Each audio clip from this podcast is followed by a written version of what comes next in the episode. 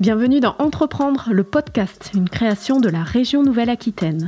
Qu'est-ce que entreprendre? Dans ce podcast, nous découvrons des femmes et des hommes chefs d'entreprise. Ils débutent leur carrière ou ont déjà eu plusieurs vies professionnelles. Ils sont à la tête de petites entreprises, de grands groupes, de start-up ou de l'entreprise familiale. Ils encadrent des équipes soudées ou travaillent en collaboration avec des métiers très différents vocation, changement de vie ou évolution de leur premier métier, cette fonction de chef d'entreprise les définit aujourd'hui. Ici, ils témoignent de leur parcours, leurs succès, leurs échecs et surtout des valeurs et traits de leur personnalité qui leur font traverser cette aventure inédite de l'entrepreneuriat. Dans cet épisode, nous rencontrons Sarah Lamaison à la tête de Diocycle. Avec elle, on a parlé environnement, recherche, vallée de la mort entrepreneuriale et envie d'apprendre. Bonne écoute Bonjour Sarah la maison, merci d'être là pour discuter ensemble autour de votre parcours d'entrepreneuse. Vous avez 27 ans, vous êtes la cofondatrice de Dioxicle, une start-up qui développe des outils pour les industriels afin de recycler leur CO2 pour le transformer en matière première valorisable. Vous avez un CV impressionnant, vous êtes à la fois chercheuse et entrepreneuse. Vous avez fait l'école polytechnique, un master à l'université de Cambridge au Royaume-Uni une thèse entre le Collège de France à Paris et l'Université de Stanford en Californie. Votre vocation au cœur de tout cela, c'est l'environnement, vous allez nous l'expliquer, mais avant tout, une première question, c'est quoi pour vous entreprendre? Oui, bonjour. Merci beaucoup déjà de m'accueillir. Alors pour moi, entreprendre, c'est euh, euh, essayer de pousser soit une idée business, soit une idée euh, technologique, dans notre cas, dans le cas de Dioxycle, et essayer de créer un produit pour adresser le vrai, enfin, un vrai problème d'un vrai client en fin de chaîne. voilà. Justement, entre chercheurs et entrepreneurs, vu de loin, c'est très très différent. Vous, ça vous vient d'où cette envie d'entreprendre? Comment êtes-vous devenu chef d'entreprise et expliquez-nous ce qu'est Dioxicle. Donc, c'est effectivement une startup deep tech. Euh, qui vise à euh, mettre à l'échelle des technologies de conversion du CO2, conversion du CO2 en différents euh, produits chimiques et, et, carburants, de sorte, et vous l'avez dit, hein, d'un côté, d'aider les industriels à réduire leurs émissions de façon économiquement viable, puisqu'on va récupérer ce CO2 et le valoriser, et de l'autre côté, réinventer une chimie euh, qui n'est pas dérivée du pétrole, mais qui est dérivée du CO2, une sorte de de raffinerie du CO2 finalement. Pour du coup euh, revenir sur la question euh, de loin, euh, donc de loin ça semble être assez différent de la recherche. La vraie grosse différence, c'est un besoin de répondre à un besoin mhm. dans, dans, dans l'entrepreneuriat, ce qui n'est pas forcément vrai pour la recherche où on peut chercher plutôt à répondre à des questions fondamentales pour faire avancer la science. Mais effectivement, moi je reste très fidèle à cette idée que ce sont, ce sont deux choses très proches. Euh, puisque euh, elle cherche à implémenter des solutions qui n'existent pas et à créer des nouvelles choses ou des nouveaux concepts. Voilà.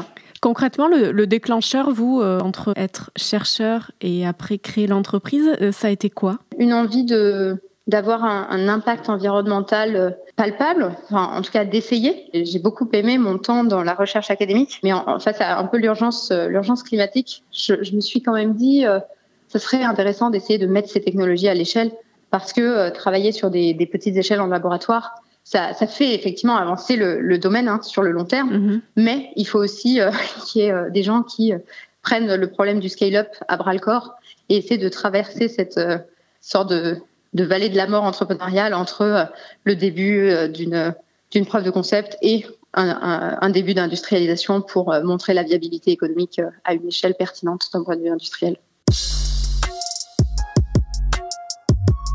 On l'a vu, vous êtes allé euh, donc étudier, travailler loin de, votre terre natale, le, Pays Basque. Pourquoi revenir ici en Nouvelle-Aquitaine pour créer cette entreprise? Est-ce que vous avez trouvé euh, sur ce, territoire un, dynamisme particulier? Euh, Alors effectivement, ma motivation est liée à mon attachement à cette, à cette région mes racines à mon envie de contribuer euh, comme je peux euh, au, dynamisme de cet environnement. J'ai beaucoup travaillé euh, sur sur des questions de comment dire de dé, désenglavement sur l'enseignement supérieur et des choses comme ça précédemment dans ma vie dans, dans un contexte plus associatif par rapport au, au, Pays Basque et j'ai toujours eu envie de de venir développer une activité ici. Je crois beaucoup en le pouvoir de dire, la décentralisation du savoir comme un, grand outil de paix dans le monde et dans les régions et dans plein de choses. Donc euh, c'est quelque chose qui qui me tenait euh, tenait à cœur. Après, c'est pas toujours, c'est pas toujours facile, je dois avouer, de de faire venir les gens, de déplacer les gens d'une région à l'autre quand on cherche certains types de talents ou certaines compétences qui sont pas forcément qu'on trouve pas forcément dans un vivier local. Et donc voilà, ça, ça, vient avec certaines certains challenges, mais mais c'est une chouette aventure. Quelles sont les plus grandes qualités pour euh, créer au départ une entreprise, selon vous? Je ne sais pas, je sais pas, mais en tout cas les, les, entrepreneurs qui que je vois euh, réussir autour de moi, euh, je, je, dirais qu'ils ont qu'ils ont tous en commun qu'ils ont toujours envie d'apprendre et qu'ils voient dans dans les difficultés une, une, une, nouvelle raison d'apprendre quelque chose et pas ce il n'y a pas de fatalisme associé à euh, je ne ah je ne sais pas c'est terrible je ne vais pas y arriver. Ce qui euh, ce qui je pense est, une grande force. Je résumerai ça en, disant c'est je crois des gens qui se posent pas la question de est-ce que je suis la meilleure personne pour faire ça mais plutôt euh, comment est-ce que je vais faire ça étant donné ce que je suis capable de faire et, et pas capable de faire. Et, et du coup une fois qu'on a posé cette bien posé cette question j'ai l'impression aussi que ces personnes sont capables de s'entourer de gens euh, très, euh, très talentueux, très complémentaires, euh, pour justement pallier les, les éventuels manques, enfin les, les nombreux manques qu'ils ont dans leur, dans leur panel de, de compétences. En tout cas, voilà, c'est ce que j'ai vu en regardant les, les gens qui, autour de moi, faisaient des choses qui marchaient bien. Justement, vous, comment vous travaillez en collaboration avec, avec vos équipes ou avec les, les gens qui vous entourent? Moi, l'idée, c'est de créer un environnement qui euh, promeut la, créativité et embaucher des gens qui ont cette capacité à, inventer plein de choses. Donc euh, finalement, dans notre équipe, on a des personnes d'ailleurs de plusieurs nationalités, plusieurs euh, cultures, plusieurs backgrounds euh, qui, je pense, apportent aussi cette, diversité qui contribue à, une, atmosphère créative. Euh, et euh, c'était pas forcément tous des gens du domaine. C'est des gens qui viennent avec des compétences des compétences dans d'autres domaines, des façons de, voir des choses, euh, de, repenser les choses qu'on faisait de façon routinière euh, euh, avec, un, nouvel angle qui, je pense, peut être assez intéressant. Dans le monde scientifique, les femmes sont sous-représentées. 3% seulement des, des prix Nobel sont des femmes. En 2020, vous avez été désignée lauréate du prix Jeune Talent L'Oréal UNESCO pour les femmes et la science, qui récompense l'excellence de la recherche féminine. Deux questions. Est-ce qu'on a un sentiment de minorité quand on est une femme dans la science Et est-ce que c'est différent d'être une femme à la tête d'une entreprise? Est-ce qu'on a un sentiment de minorité? Je pense qu'il y, a beaucoup de façons d'avoir un sentiment de minorité euh, dans, un environnement. Il y a des gens qui viennent de différents backgrounds euh, socio-économiques qui arrivent dans des dans des écoles, il y a des gens qui, enfin voilà, il y a des femmes, il y a des gens qui ont des, des cultures différentes. Donc, euh, j'aurais envie de dire, euh, finalement, dans, dans, ce monde très international qui est la recherche, j'ai pas eu ce sentiment de minorité. Euh, après, euh, je suis vraiment en faveur de, bah, de, la diversité, de la présence de beaucoup plus de femmes, parce que je pense que c'est ça apporte beaucoup de créativité dans une équipe, voilà. Mm-hmm. Mais, mais en revanche, j'ai pas eu ce sentiment à titre personnel, même si je pense qu'à titre collectif, c'est un c'est un bien d'avoir d'avoir plus de femmes, plus de culture, etc. La deuxième question que vous m'avez posée, c'est est-ce que c'est différent ouais, d'être une femme à la tête d'une entreprise? Oui, alors euh, ce qui est peut-être un peu euh, compliqué euh, en tant que femme, en tout cas de mon expérience, c'est plus par rapport au secteur dans lequel on est. donc moi, je suis dans un secteur qui touche qui touche à l'industrie. Donc effectivement, là, je pense que y a, les femmes sont, sont encore moins représentées mm-hmm. que dans, dans des entreprises qui touchent à d'autres domaines. Je, je, je, dirais que c'est plus lié au, au secteur. Après, euh, quelle est la difficulté en étant une femme? Bah, il y a plein, il y a, y a, tout un tas de questions en ce moment sur euh, les carrières des femmes et euh, est-ce qu'il faut euh, congeler ses ovocytes, des choses comme mm -hmm. ça, pour permettre aux femmes de développer leur carrière, puis d'avoir des enfants? Je pense que c'est une vraie difficulté. Je ne vais pas me prononcer sur cette question. Je pense que ce ne serait pas pertinent. Mais en tout cas, je pense que en tant que femme, c'est une des premières difficultés d'avoir une vie de famille et de pouvoir à la fois mener, euh, mener une entreprise. Mais enfin, il n'y a pas besoin d'être euh, entrepreneur pour ça. Hein. Je pense que des femmes dans des postes à responsabilité euh, qui n'ont pas leur propre mm. entreprise ont le même problème. Hein. Donc. Euh... Votre entreprise a bénéficié d'aides publiques, notamment d'aides régionales. Quel est le, le rôle de, de, ces aides pour Dioticle? L'aide de la région euh, Donc, au global, a été donc ce soutien pour une partie du développement de notre preuve de concept pré-industriel, qui est en train d'être finalisée actuellement. Enfin, ça nous a permis de construire, l'équipe, d'acheter des équipements de recherche, donc vraiment d'avancer le, projet en lui-même. Et puis, euh, sur les autres aspects, on va dire extra-financiers, qui nous permettre d'avoir euh, accès à des locaux pour pouvoir nous étendre. Donc euh, oui, ça a été euh, crucial le, le, rôle qu'a joué la région dans notre développement dans cette première phase pré-industrielle. Je crois que vous avez été, euh, l'entreprise a été repérée par euh, Bill Gates, par une, son organisation. Euh, mm-hmm. Est-ce que c'est c'est une opportunité pour vous? Est-ce que vous pouvez nous en dire plus?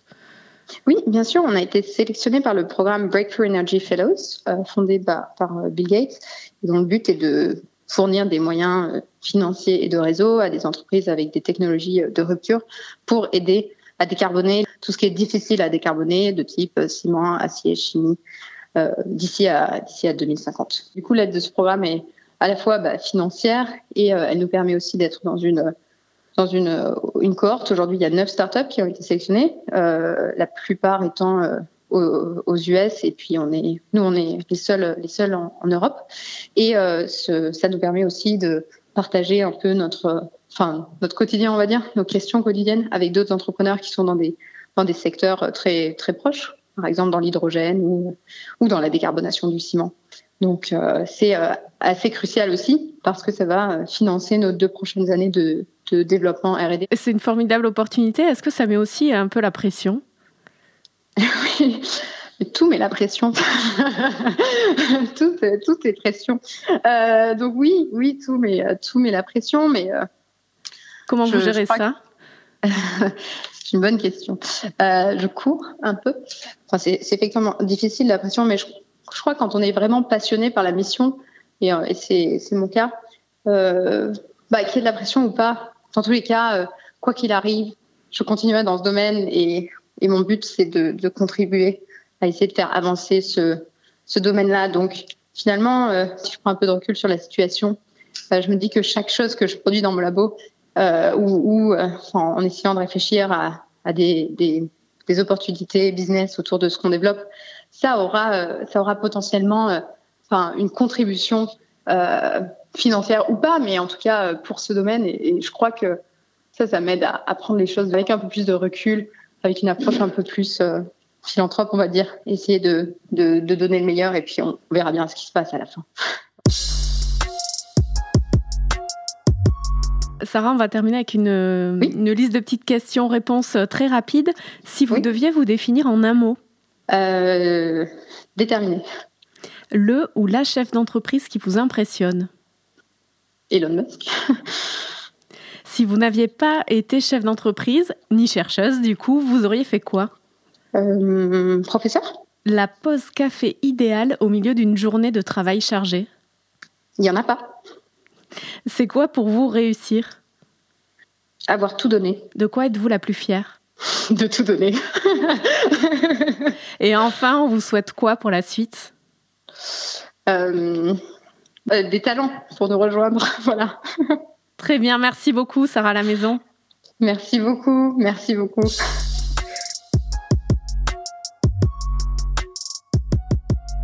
Vous avez écouté un nouvel épisode du podcast Entreprendre, produit par la région Nouvelle-Aquitaine.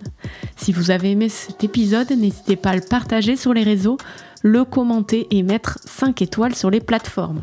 Pour en savoir plus sur l'action de la région en faveur des entreprises, rendez-vous sur entreprise.nouvelle-aquitaine.fr. À très bientôt.